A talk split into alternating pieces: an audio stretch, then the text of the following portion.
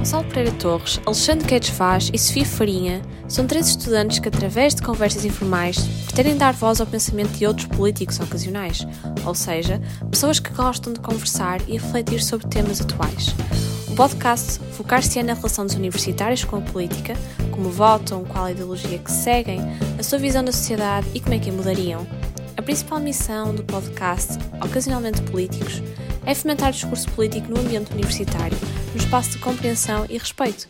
O projeto é uma iniciativa Católica Policy Society.